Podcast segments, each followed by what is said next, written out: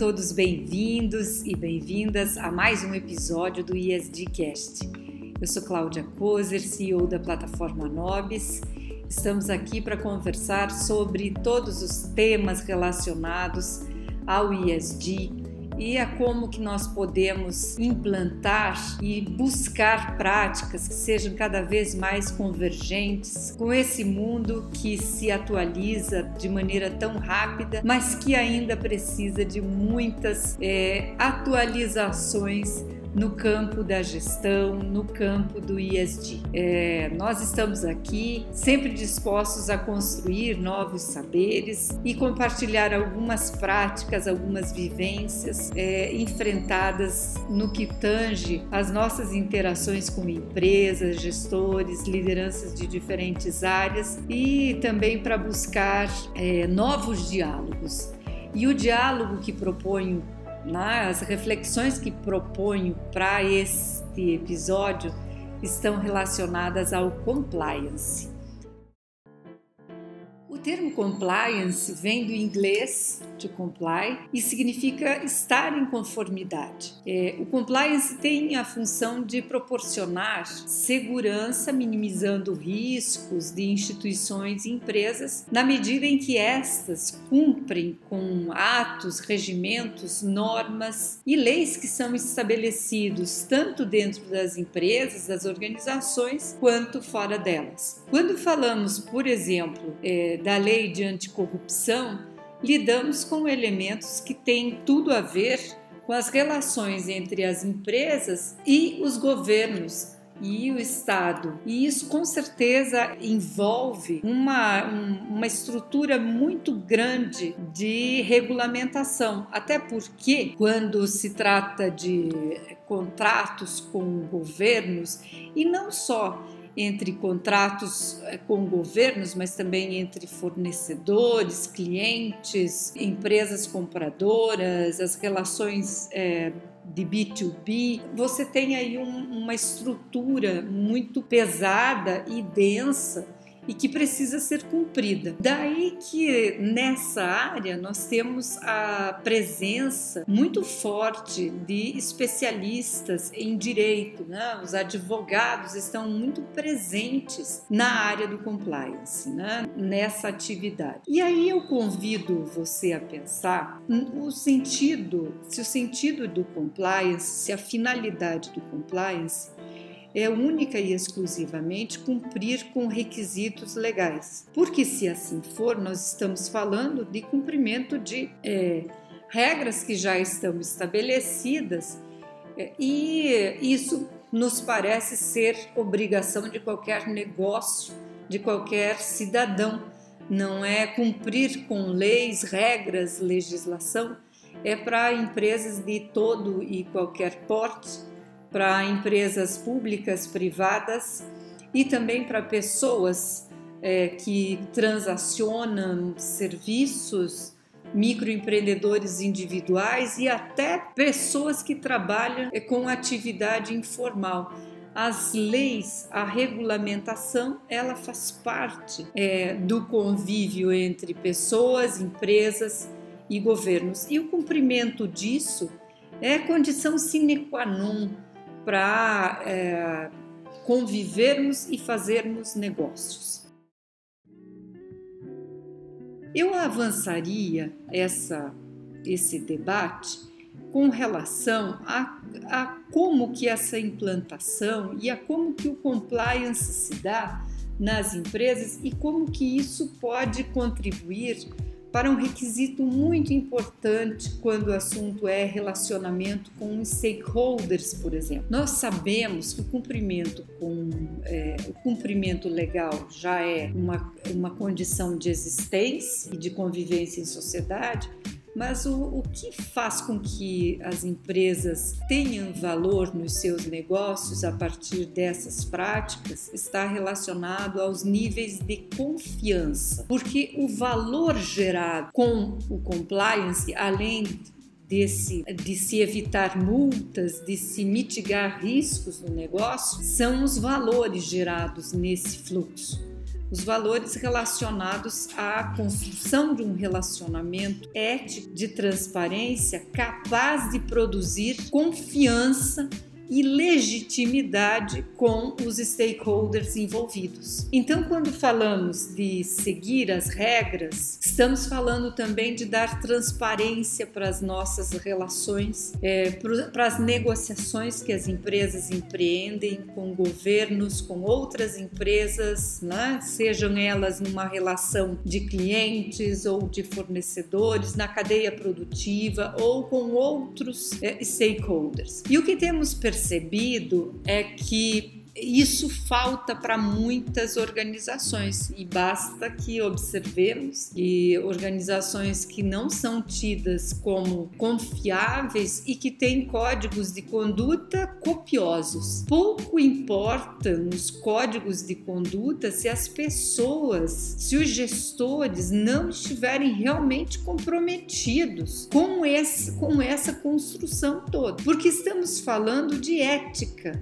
e a ética transcende a legislação. Ela está num nível de maior profundidade. Quando falamos de transparência, estamos falando de relacionamento e não se trata única e exclusivamente de preencher os relacionamentos interorganizacionais com é, contratos quilométricos, é, cláusulas, inúmeras cláusulas, se não há um nível de confiança entre, é, entre os players envolvidos entre a sociedade que também observa essas ações. Nós sabemos, não precisamos citar por aqui, casos de empresas que são tidas como corruptas, mas têm compliances é, muito bem estruturados. Tem uma equipe interdisciplinar nessa área que não dá conta de fazer a governança desses, é, desses requisitos. E aonde que mora o X da questão? Eu diria que mora na no comportamento das lideranças, das pessoas, dos operadores é, dos negócios. Então,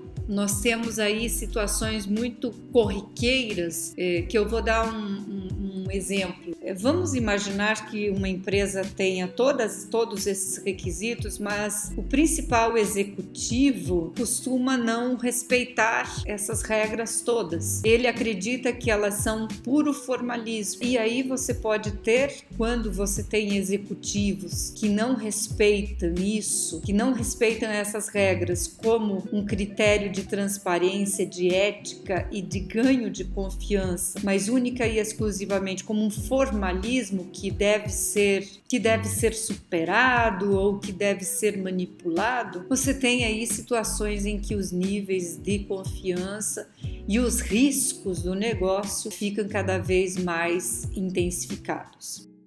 Quando falamos também de compliance e disseminando para os funcionários é, esses códigos de conduta, é muito comum você observar é, códigos é, muito bem elaborados, nem um pouco lidos e muito menos praticados, tão pouco percebidos na comunidade interna. Então, é, vira ritual, única e exclusivamente um ritual em que todos têm que seguir. Quer ver um outro exemplo? Uh, vamos imaginar aí aqueles questionários infindáveis para seleção de prestadores de serviços ou de fornecedores é, que servem para todos e né, documentos, requisitos mil, mas o processo de decisão desses players de qual fornecedor vai, uh, vai preponderar não está nem um pouco relacionado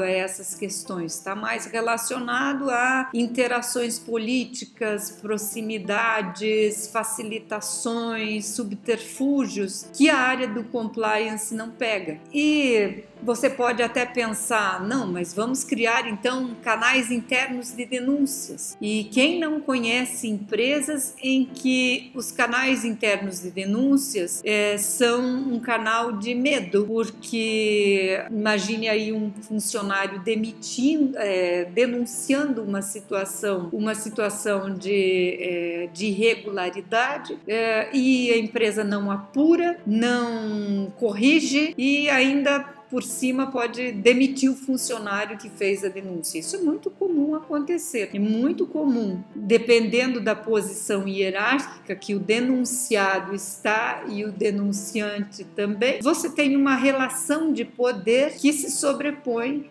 às regras que, que deveriam ser preservadas. Então, de que, te, de que te adianta criar um canal interno de denúncia em que as pessoas têm medo de fazer denúncias porque podem ser é, prejudicadas profissionalmente. Quando a gente fala de deixar, por exemplo, de deixar claro que a empresa não se envolve em práticas moralmente questionáveis, veja, isso pode estar aparentemente aparelhado com toda uma carinha de legal, ou seja, nem tudo que está passando é por uma perspectiva legal tem aí práticas moralmente é, é, aceitas, né? E aí você tem um, uma situação em que a integridade organizacional passa a ser questionada, a integridade dos gestores passa a ser questionada, ou seja, as práticas são diferentes do discurso, do manual,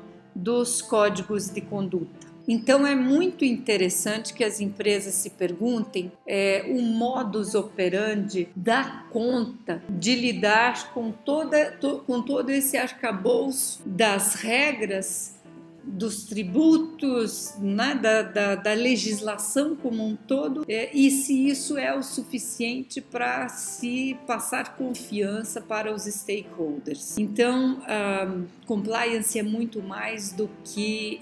Um, do que regramento. Compliance diz respeito a níveis de confiança e de transparência e precisam estar presentes é, em todo o cotidiano do negócio. Não é um formalismo, não é um mero formalismo, é um, um modus operandi em que todas essas, em que todo esse regramento integra a cultura do negócio, o fazer do jeito certo, é, mesmo quando muitos não fazem. É, e o entender que o errado é errado, mesmo quando muitos estão fazendo. E antenar-se para esses sinais claros de desconfiança interna e externa. Esses são sinais muito importantes para se perceber se a integridade organizacional está ou não afetada.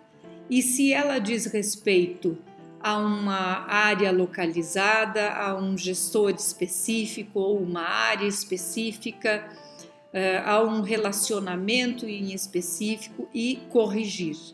É muito fácil uh, despistar, especialmente quando gestores estão é, em níveis mais estratégicos, porque são áreas que geralmente têm dificuldades de se sobrepor e por isso que é muito importante que a área de compliance esteja é, mais num nível de staff do que em alguma área subordinada a alguma área, tá?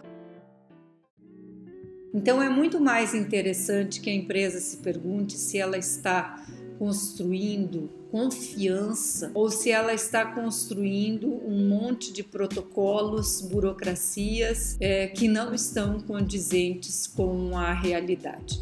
Porque os formalismos estão aí para todos nós conhecermos e as práticas éticas ou não elas podem estar relacionadas a critérios moralmente questionáveis e a empresa precisa estar disposta a fazer essas correções quando executivos é, incorrem sobre erros, sob pena do negócio inteiro perecer num escândalo de corrupção ou num escândalo de, é, de, de desrespeito com relacionamento com stakeholders é, importantes, estratégicos para, é, para o negócio. Então, a sociedade valida esses meios todos, ela fiscaliza de maneira mais subjetiva, mas está de olho os públicos estão cada vez mais é, preocupados em, em, compreender sobre como as, como as empresas agem. O lucro, por exemplo, é um requisito fundamental de todos os negócios né? É, e ele é legítimo. Os meios com os quais as empresas lucram e ativam as suas economias é que precisam ser validados